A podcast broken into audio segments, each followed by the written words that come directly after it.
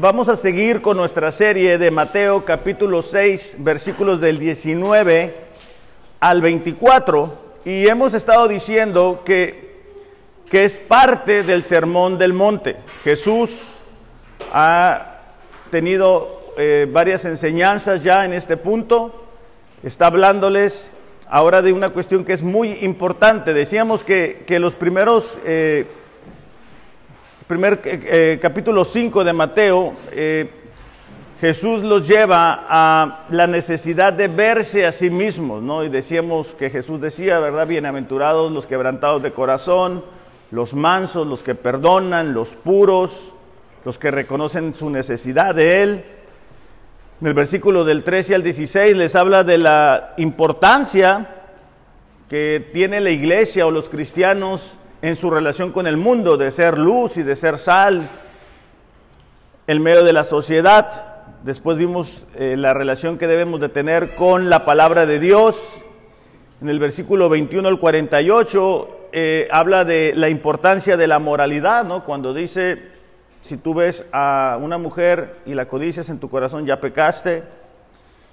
Y en el capítulo 6 habla de los deberes religiosos, ¿no? Dijimos que Jesús dice cuando ores, cuando ayunes, cuando des.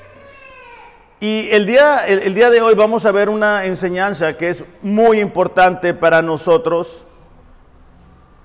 Y si estás tomando notas, el, mensaje se va a llamar ¿En dónde está tu corazón? Y no es una clase, ¿verdad?, del cuerpo humano Vamos a ir mucho más allá, porque Jesús fue mucho más allá con esta enseñanza.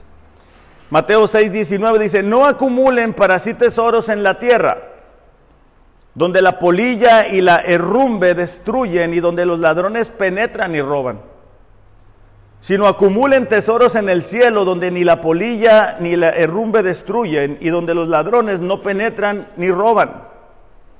Versículo 21 es el énfasis de este texto porque donde está tu tesoro, allí también está tu corazón. Si tenemos nuestra vida física, subrayemos ese versículo en particular porque es el énfasis. Donde está tu tesoro, estará también tu corazón. La lámpara del cuerpo es el ojo. Por eso si tu ojo está sano, todo tu cuerpo estará lleno de luz. Pero si tu ojo está malo, todo tu cuerpo estará lleno de oscuridad. Así que si la luz que hay en ti es oscuridad, cuán grande será la oscuridad. Versículo 24, nadie puede servir a dos señores porque o aborrecerá a uno y amará al otro, o apreciará a uno y despreciará al otro. Dice, ustedes no pueden servir a Dios y las riquezas. Como decía al principio, ¿verdad? Jesús está en medio de la enseñanza donde ha hablado de la importancia de reconocer eh, cómo nos vemos a nosotros mismos, principios morales, principios religiosos, eh, la necesidad de realmente revisar nuestro interior. Y él está hablándole a personas que estaban muy enfocadas en lo material, que estaban muy enfocadas en las apariencias, por eso es que él dice, ¿verdad? Algunos de ustedes oran para que todo el mundo los vea, algunos ayunan y ponen su rostro de tal manera que quieren que todos se enteren que están ayunando. Y algunos cuando dan hacen sonar las campanas para que todo el mundo se dé cuenta que están dando. Y ahora va mucho más allá y dice, donde está tu tesoro, está tu corazón. Y te decía al inicio que cada uno de nosotros necesita responder en dónde está nuestro corazón. Y cuando hablamos de corazón no decimos, ah, mira, aquí está mi órgano, está del lado izquierdo todavía. Sino hablamos de lo que consideramos más importante. Aquello que consume nuestras energías, nuestras fuerzas, aquello que nos hace levantarnos más temprano, nos hace dormir más tarde, aquello por lo cual nos esforzamos. Quizá en esta mañana nosotros, algunos de nosotros podamos decir, no, pues es Dios. Dios es lo más importante. No me escuchaste cantar, ¿verdad? Como le cantábamos a Dios y le decíamos a Dios. Pero la realidad de nuestras vidas es otra. Por eso es que vamos a desglosar este texto en tres partes. Dos tesoros, dos visiones y dos señores. Dos tesoros, dos visiones y dos señores. Vamos a comenzar con dos tesoros. Mateo 6, 19 dice, no acumulen para sí tesoros en la tierra.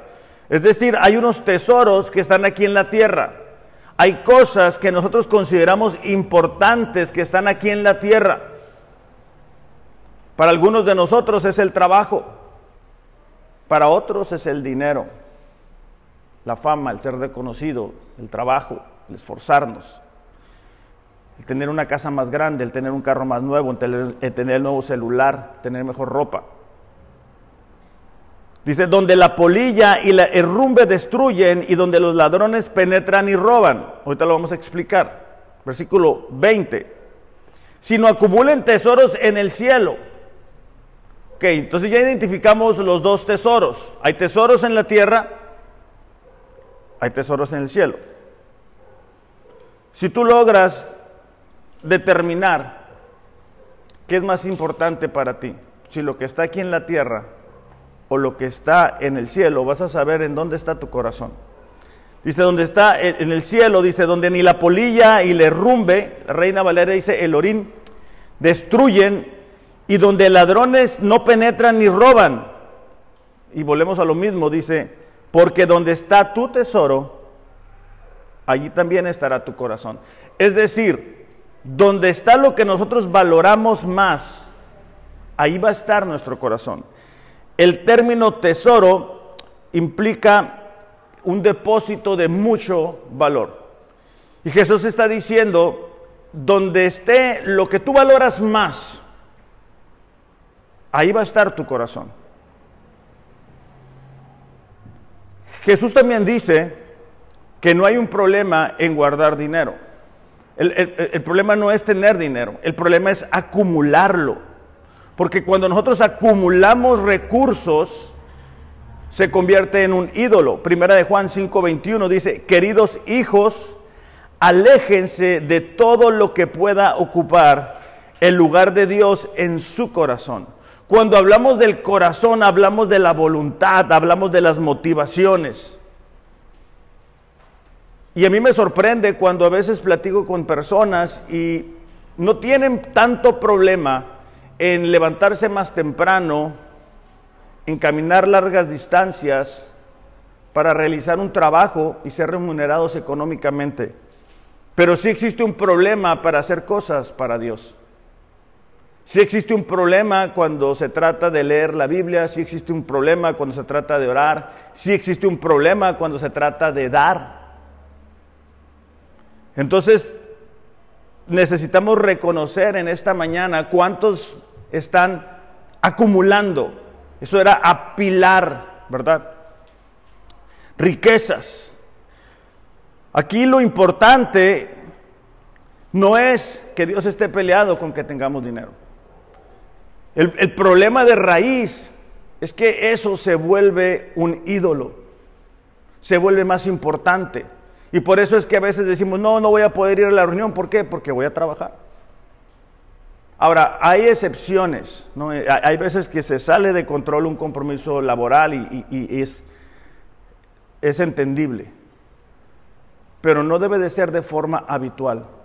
Nuestra vida espiritual debe de tener un primer lugar sobre nuestro recurso económico, sobre nuestras motivaciones. Hay veces que el tesoro es, bueno, los hijos, algún tipo de pecado.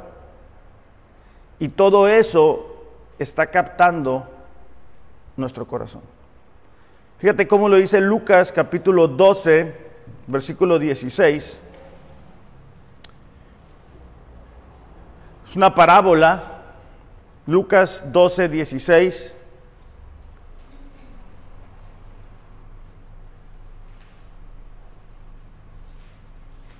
Entonces, les contó una parábola.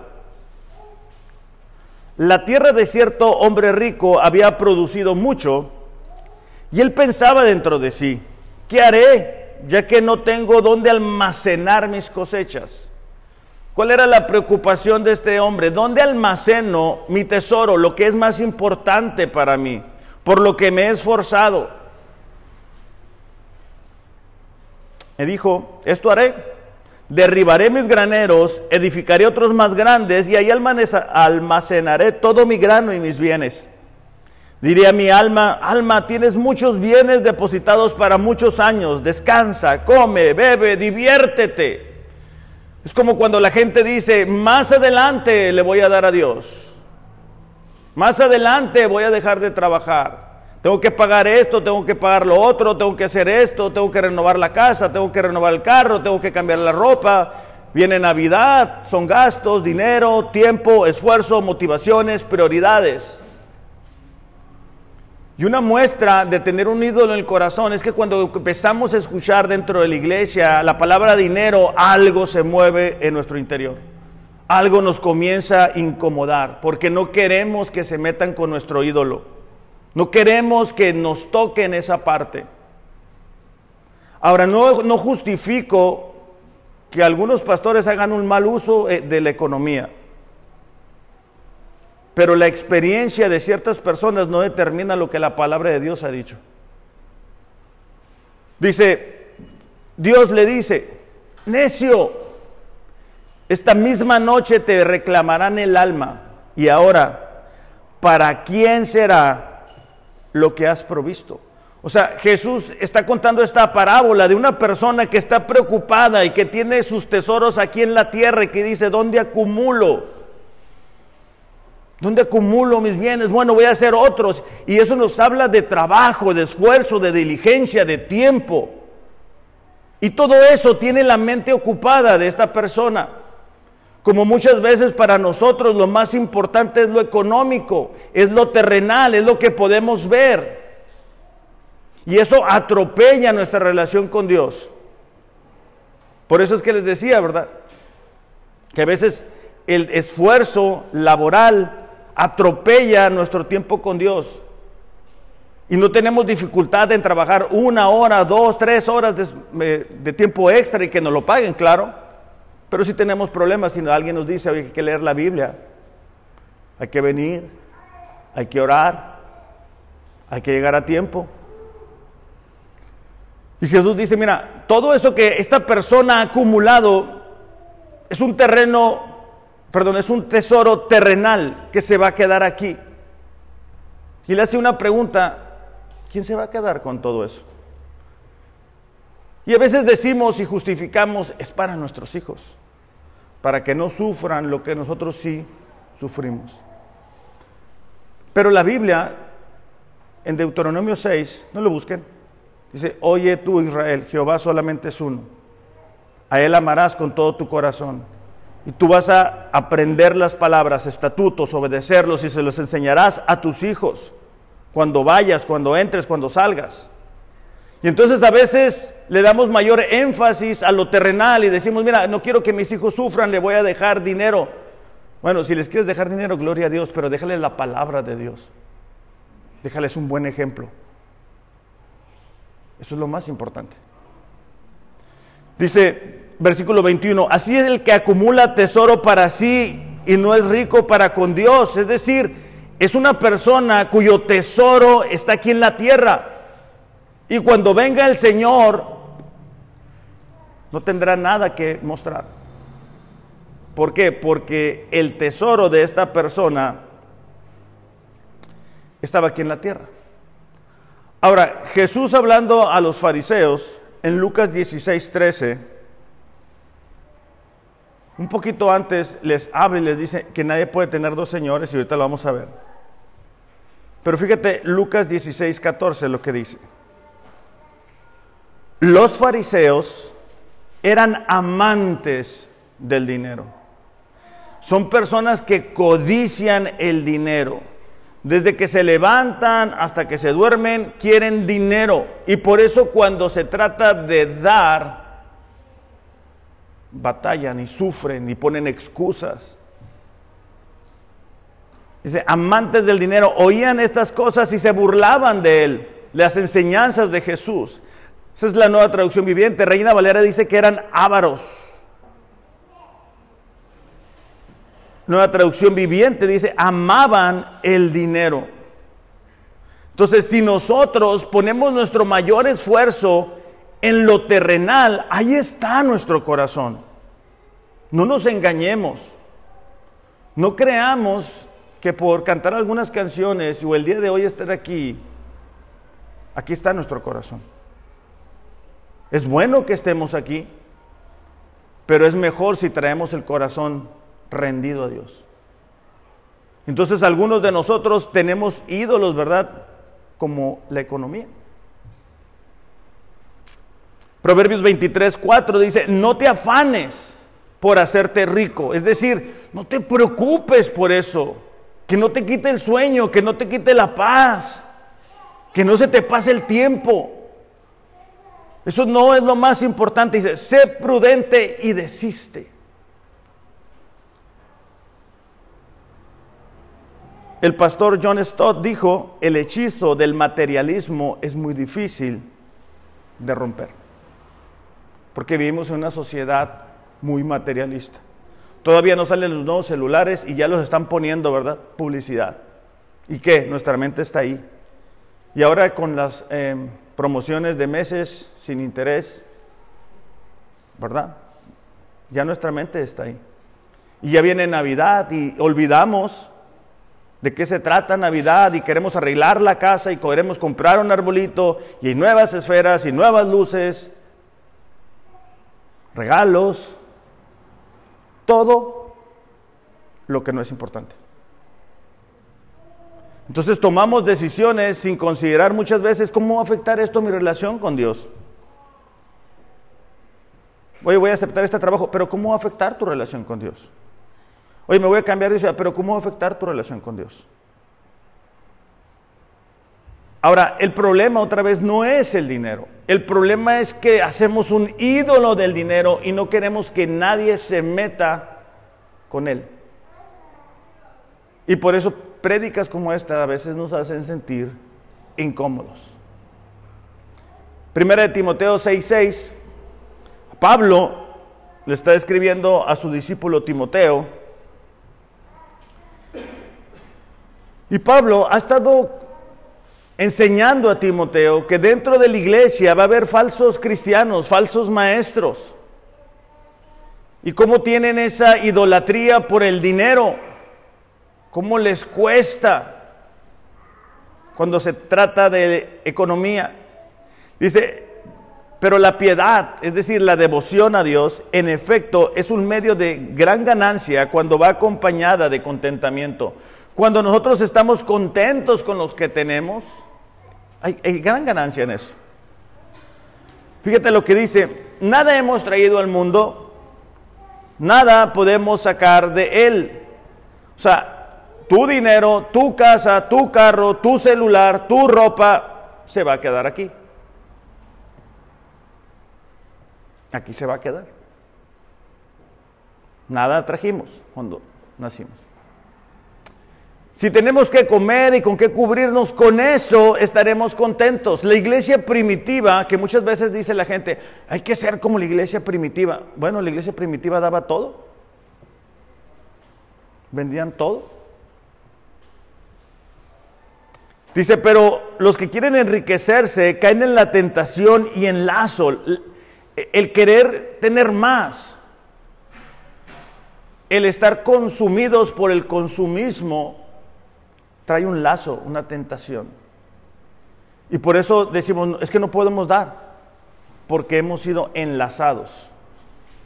Dice, y en muchos deseos necios, dañosos, que hunden a los hombres en la ruina y en la perdición, porque estamos confundidos. Y hay deseos que tenemos. Y todo el tiempo se trata de nosotros. Y más, y más, y más. Y Dios no nos da los trabajos ni la capacidad económica únicamente para estar económicamente bien cada uno de nosotros, sino para compartir, para ser generosos, para dar a la iglesia, para dar al necesitado. Dice, porque la raíz, dice, de todos los males es el amor al dinero ¿Cuántas personas hemos escuchado testimonios de gente que se divorcia por el amor al dinero? Ya sea antes o después o durante.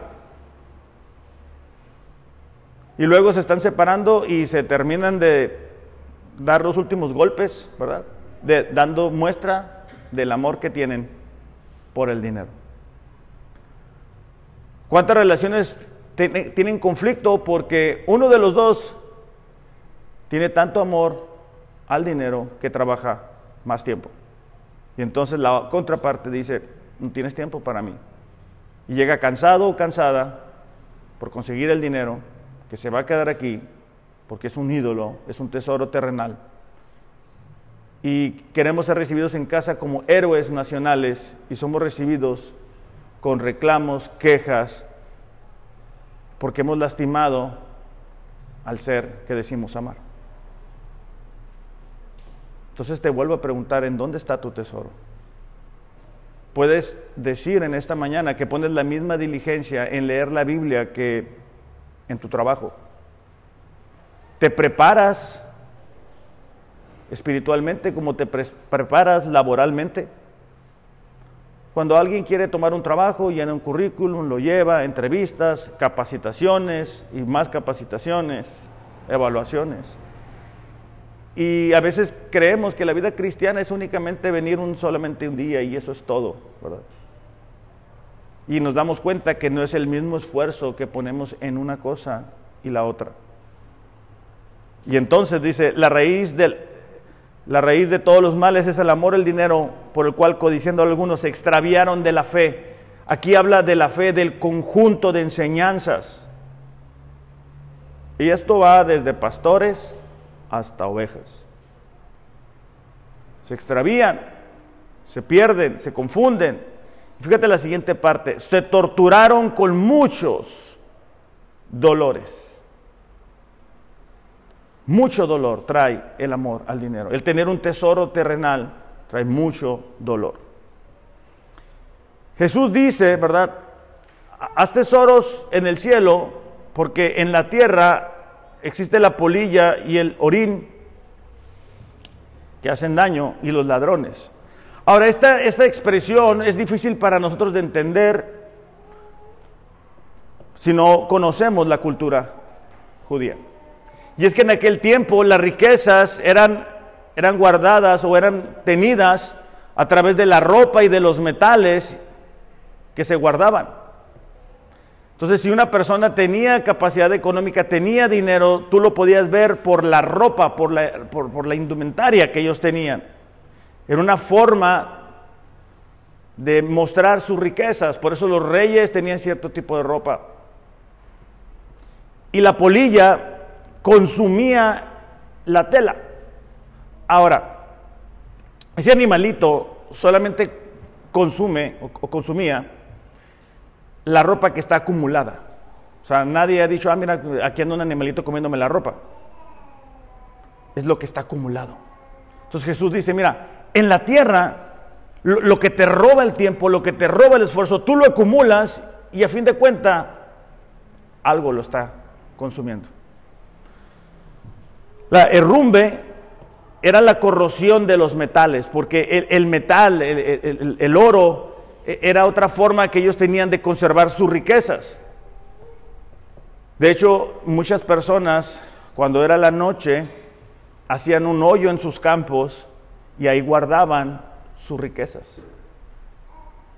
Entonces, la oxidación de los metales traía una pérdida a esas personas que se habían esforzado por guardar su tesoro. Pero también dice que el ladrón, ¿verdad? Y es que en aquel tiempo las casas eran hechas de barro y, raspaban, esta expresión de raspar la pared con el fin de entrar a la casa. No sé cuántos de ustedes han experimentado eso, que te roben algo, pero es terrible la sensación. Es un sentimiento de decir, hey, todo lo que hicimos, se lo llevaron, lo perdimos. Y nos podemos dar cuenta cuán frágil es.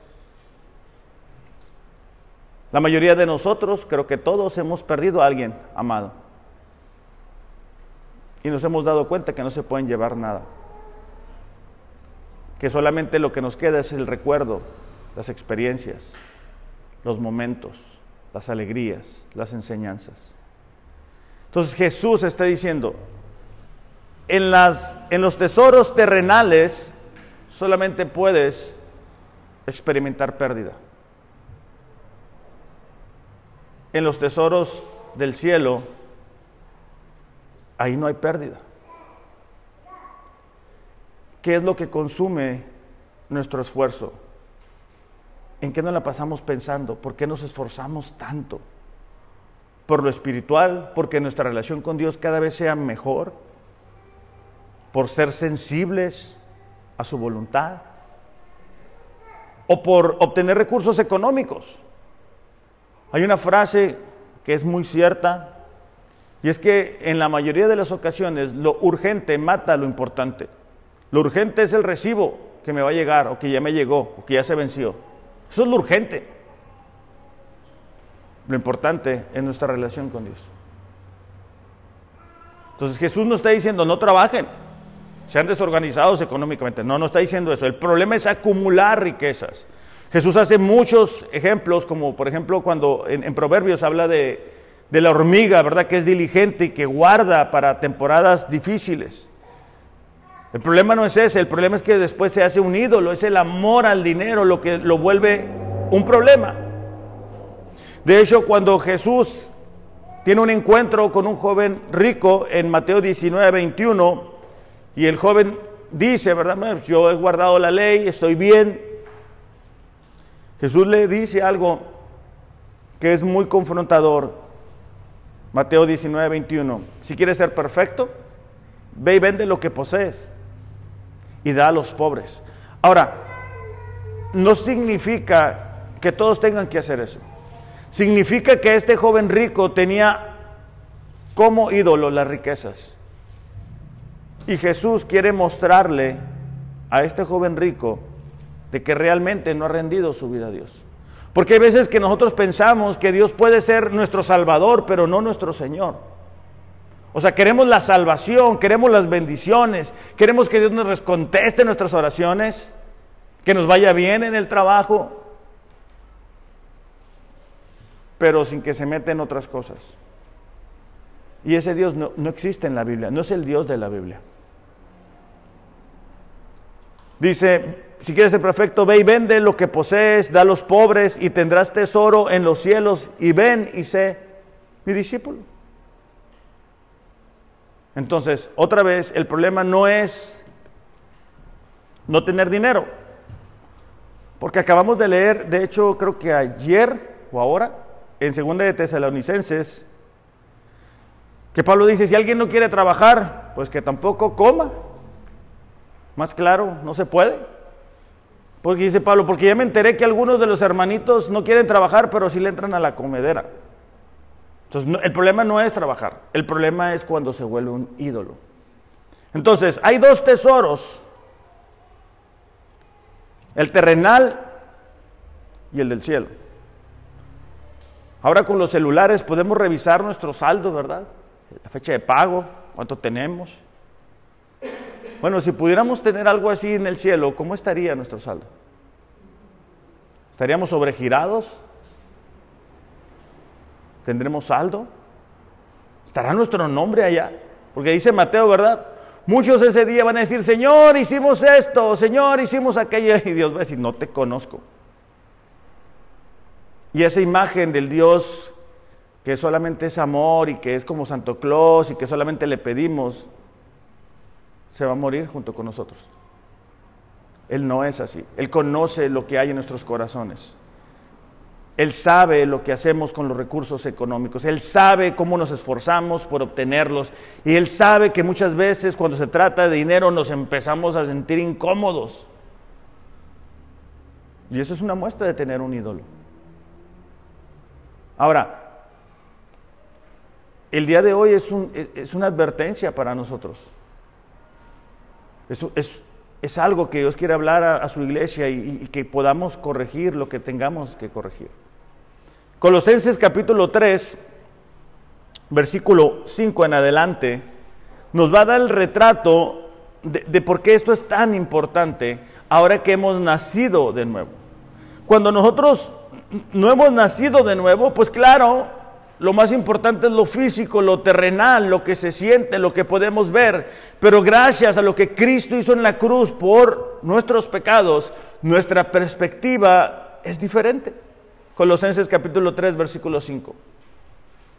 Podemos ver la vida de una forma distinta. Por eso es que aquellos que han sido alcanzados por su gracia ya no tienen sus ojos puestos aquí en la tierra. Sí, tenemos que trabajar, sí, tenemos que pagar las cosas. Pero no estamos pensando, ay, ¿cómo lo voy a hacer para tener tanto dinero? Ah, ¿cómo lo voy a hacer para esto? Ah, ¿cómo lo voy a hacer para lo otro? No, porque nuestro tesoro está en el cielo.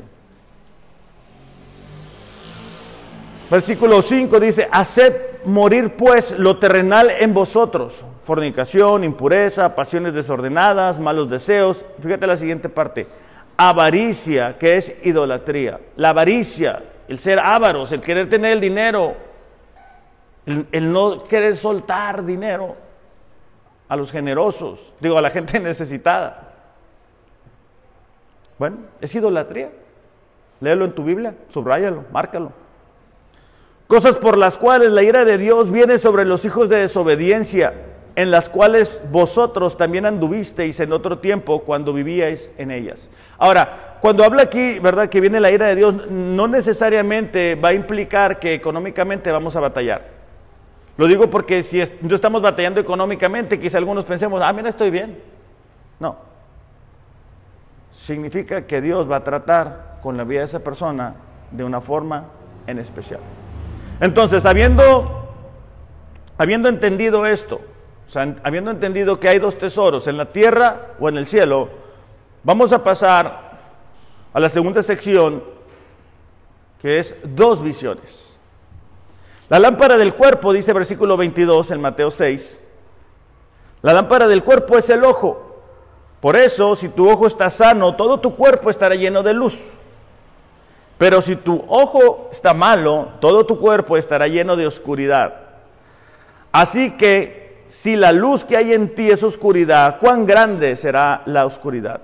Ahora, la lámpara o el lente del cuerpo es el corazón. Y la palabra bueno es la palabra aplaus, que significa sano, claro, y tiene la idea de liberalidad o abundantemente. El ojo sano es el ojo generoso, es el ojo que da, es el corazón, es, la persona que es generosa, es la persona que no tiene problema en dar en medio de una necesidad de las personas a su alrededor. El ojo maligno son los corazones agobiados por las preocupaciones materiales que se vuelven insensibles a las necesidades de las personas, pero también se vuelven ciegos a los asuntos espirituales. Es la gente que es poco generosa o tacaña. Entonces Jesús está hablando del corazón y ahora dice, ok, hay dos tesoros que tú puedes hacer. Uno está aquí en la tierra y aquí se va a quedar y aquí vas a tener pérdida. Otro está en el cielo. Hay dos visiones que tú puedes tener aquí en la tierra. Uno es de dar, de ser generoso, de ser liberal. Otro es de ser tacaño, ser poco generoso. De hecho, le decía a mi esposa que me llama la atención, no sé si a ustedes les pasa, pero cuando voy a algunas tiendas, te dicen, ¿quieres ayudar a los niños con cáncer? Y es una posición que te, bueno, al menos a mí me incomoda porque es como si dices no ¿De veras no quieres ayudar a los niños que tienen esa enfermedad? Y si dices que sí, pues es dinero y, es en cada tienda. Pero no es, la, no es la idea de Dios. O sea, la idea de Dios no es que lo hagamos por presión, no es que lo hagamos forzados. Es que cuando una persona ha nacido de nuevo, entiende que lo que tiene y lo que es no le pertenece que solamente somos administradores de sus recursos. Jesús enseña en una parábola que a, que, a, varios trabajadores Él les da 10 talentos, 5 talentos y así, ¿no? Y un talento. Y al que lo administró de forma correcta dice que le dio más. Y es que a veces pensamos que los recursos económicos son de nosotros y no son de nosotros. Si tú crees que el dinero es tuyo, estás en un error, porque lo vas a usar de acuerdo a tu criterio. Y no lo vas a querer dar con generosidad. Y Dios nos ha dado la capacidad, lo miramos la semana pasada, de hacer recursos para ayudar a las personas. Ahora, no estoy queriendo decir con eso que seamos luz de la calle y oscuridad de la casa, ¿verdad? Es decir, que le demos a todo el mundo fuera y en la casa no tengamos que comer. No, estamos hablando de, la importancia de, cuando veamos una necesidad, querer ser partícipe o querer ayudar en medio de esa necesidad.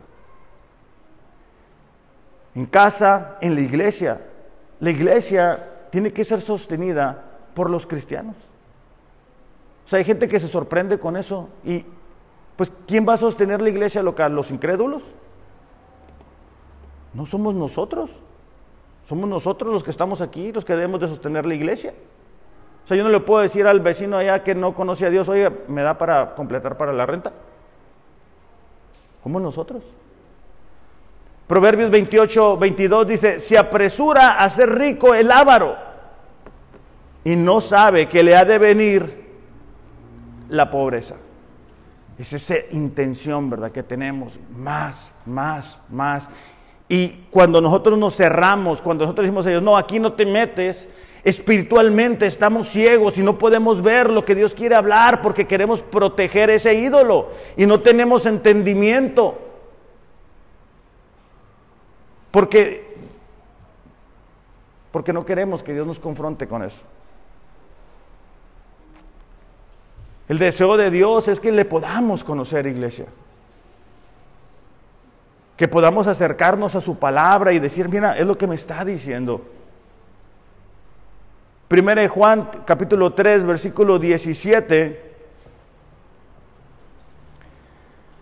Dice, pero el que tiene bienes de este mundo y ve a su hermano en necesidad y cierra su corazón contra él, ¿cómo puede morar el amor de Dios en él?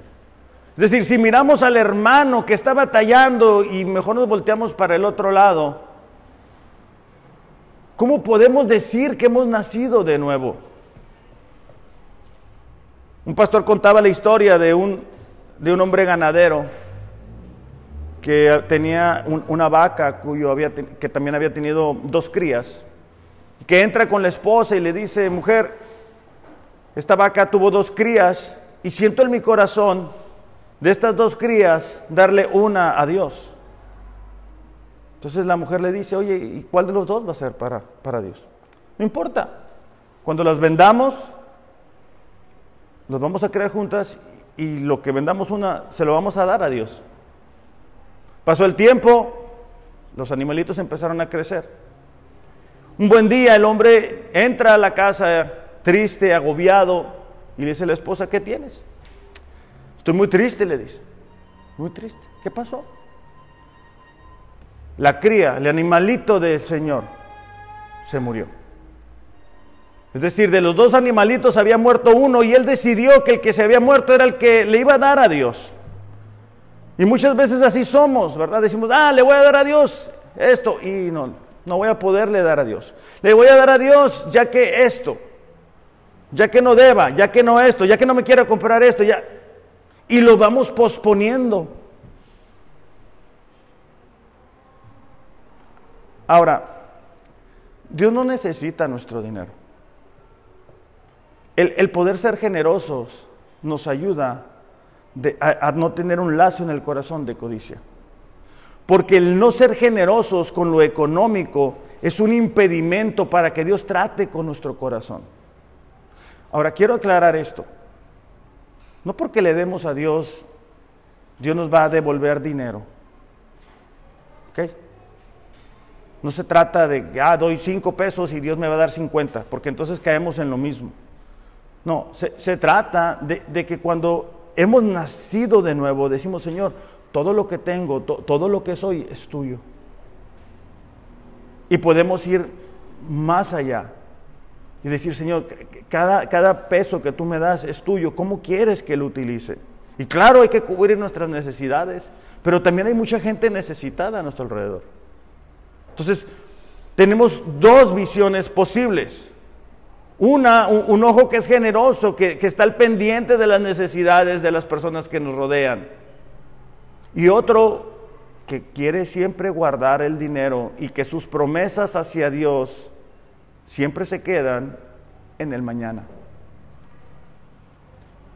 Fíjate, Proverbios 2, capítulo 1, dice, Hijo mío, si recibieras mis palabras y mis mandamientos guardares dentro de ti.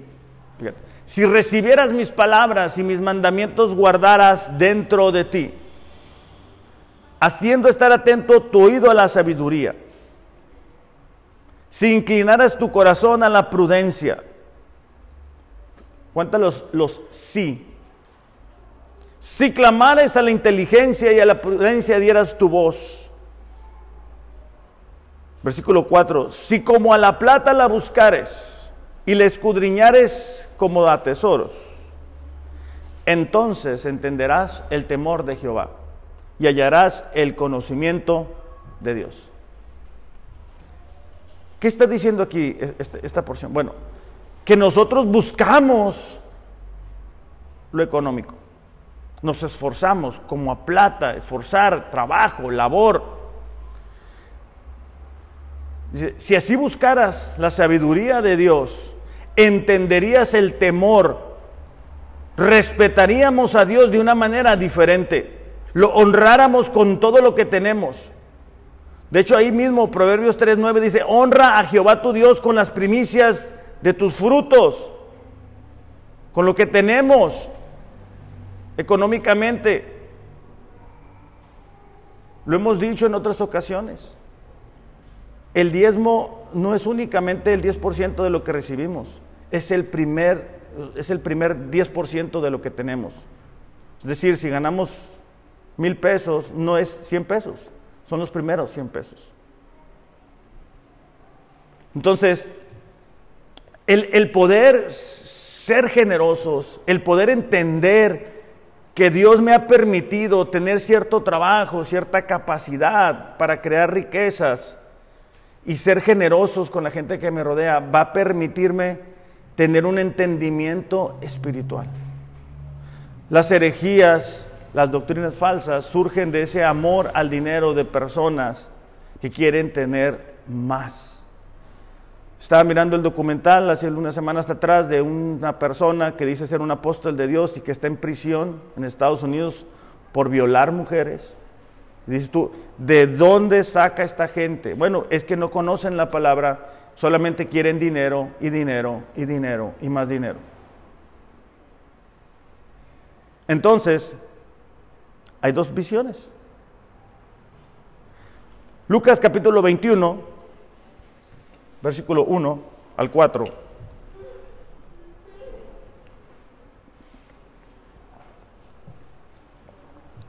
Dice, levantando Jesús la vista, vio a los ricos que echaban sus ofrendas en el arca del tesoro. Vio también a una viuda pobre que echaba allí dos pequeñas monedas de cobre. Jesús está observando cómo funciona el, el dar la economía. Dijo, en verdad les digo que esta viuda fue, tan pobre, echó más que todos ellos, porque todos ellos echaron en la ofrenda de lo que les sobra. Pero ella de su pobreza echó todo lo que tenía para vivir. Entonces, tenemos dos visiones.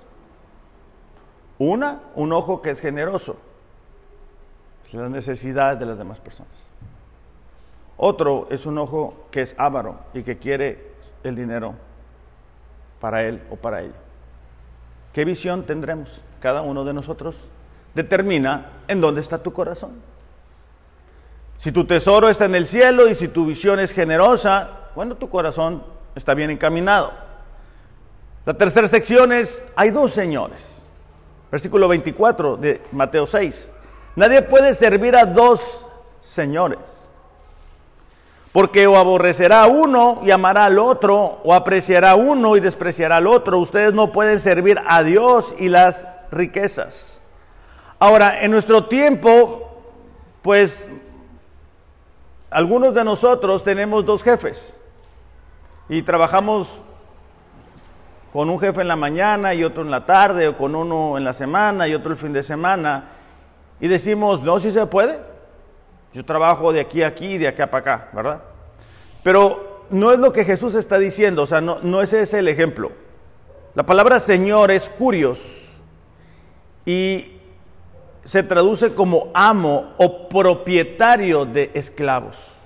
Lo que Jesús está diciendo es que una persona no puede tener dos amos, dos propietarios. No es un jefe de 7 a 3 y otro de jefe de 4 a 10, sino el Señor implica que le pertenecemos a Él. No podemos servir a Dios y servir a las riquezas. No podemos decir, el Señor es mi amo. Él me ha perdonado de mis pecados y yo me he rendido totalmente a Él, pero a la vez sirvo a las riquezas. Entonces tengo otro Señor.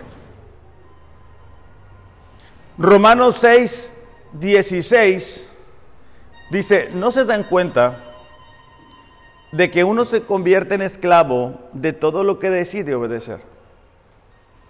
Uno puede ser esclavo del pecado, lo cual lleva a la muerte. Puede decidir obedecer a Dios, lo cual lleva una vida recta. Antes ustedes eran esclavos del pecado, pero gracias a Dios, ese es el Evangelio, eso es lo que Jesús hizo. Ahora obedecen de todo corazón la enseñanza que les hemos dado. Ahora, nosotros no le damos al Señor para ser salvos. Nosotros le damos al Señor porque fuimos salvados. El ser generoso es una evidencia de que Dios nos ha rescatado y nos ha cambiado. Por eso es que Pablo dice, antes ustedes eran así, pero ahora, ahora ustedes están en otro lugar. Versículo 18, ahora son libres de la esclavitud del pecado y se han hecho esclavos de la vida recta. Hay dos señores, el pecado y Dios. Uso la ilustración de la esclavitud para ayudarlos a entender todo esto, porque la naturaleza humana de ustedes es débil. En el pasado, dice, se dejaron esclavizar por la impureza y el desenfreno. En la mañana estábamos mirando en Baja California Sur, pues están los huracanes y lluvias y todo eso, ¿no? Pero en medio de todo eso, la gente dijo, pues ahorita, ahorita es cuando, y empezaron a, a querer saquear tiendas. Y eso te muestra el estado del corazón humano. Entonces dice, dice Pablo, antes ustedes estaban esclavizados por la impureza, el desenfreno, lo cual los hundió aún más en el, en el pecado. Ahora deben entregarse como esclavos a la vida recta para llegar a ser santos. Cuando eran esclavos del pecado estaban libres de la obligación de hacer lo correcto. Pues claro, no lo conocíamos, no sabíamos que estábamos haciendo mal. ¿Y cuál fue la consecuencia? Ahora ustedes están avergonzados de las cosas que solían hacer, cosas que terminan en la condenación eterna. espero que sea nuestro caso, que tú te acuerdas lo que hacías antes de ser cristiano y dices tú, qué vergüenza, qué mal. Y no digamos, y qué curada, cómo me lamentaba, y todavía le sigo siendo igual. No, sino una diferencia. Pero ahora quedaron libres del poder del pecado y se han hecho esclavos de Dios, un Señor. Ahora hacen las cosas que llevan a la santidad y que dan como resultado la vida eterna. Entonces no podemos tener dos señores. No puedo tener un señor el domingo de 10 a 12 y tener otro señor de lunes a viernes o de lunes a sábado. En dónde está nuestro corazón es determinado por quién es nuestro Señor, quién es nuestro amo, quién nos compró, quién nos rescató. Esperamos que sea Jesús, porque no podemos servir a dos señores. Podemos creer que podemos servir a dos señores. Y ahora otra vez, no lo servimos para ser sus hijos, lo servimos porque somos sus hijos, porque su Espíritu Santo habita en nosotros. Juan Calvino dijo esto, donde las riquezas tienen el dominio del corazón, Dios ha perdido su autoridad. Donde las riquezas tienen el dominio del corazón, Dios ha perdido su autoridad. Y por eso es que hay personas que no, no les gusta dar, porque Dios no está ahí. Santiago 4:4 dice, oh amas adúlteras, ¿no saben ustedes que la amistad del mundo es enemistad hacia Dios? Por tanto, el que quiere ser amigo del mundo se constituye enemigo de Dios. Yo me sigo sorprendiendo de personas que dicen ser cristianas y el fin de semana hacen todo lo que el mundo hace y el domingo están en la iglesia como si nada. Pero eh, en la cultura que nos está tocando vivir, eso es común. Eso pasa. Entonces, hay dos señores, las riquezas y Dios. De hecho, me llamó la atención porque, bueno, últimamente he visto muchos problemas que hay cuando fallece el papá y luego se agarran a pleito los hijos. ¿Por qué? Por la herencia por el amor al dinero. Y me encontré una historia en Lucas 12:13. Dice, una multitud, uno de la multitud, perdón, Lucas 12:13, le dijo, maestro, dile a mi hermano que divide la herencia conmigo. Hombre, le dijo Jesús, que él me ha puesto por juez o árbitro entre ustedes. También les dijo, estén atentos y cuídense de toda forma de avaricia porque aun cuando alguien tenga en abundancia, su vida no consiste en bienes.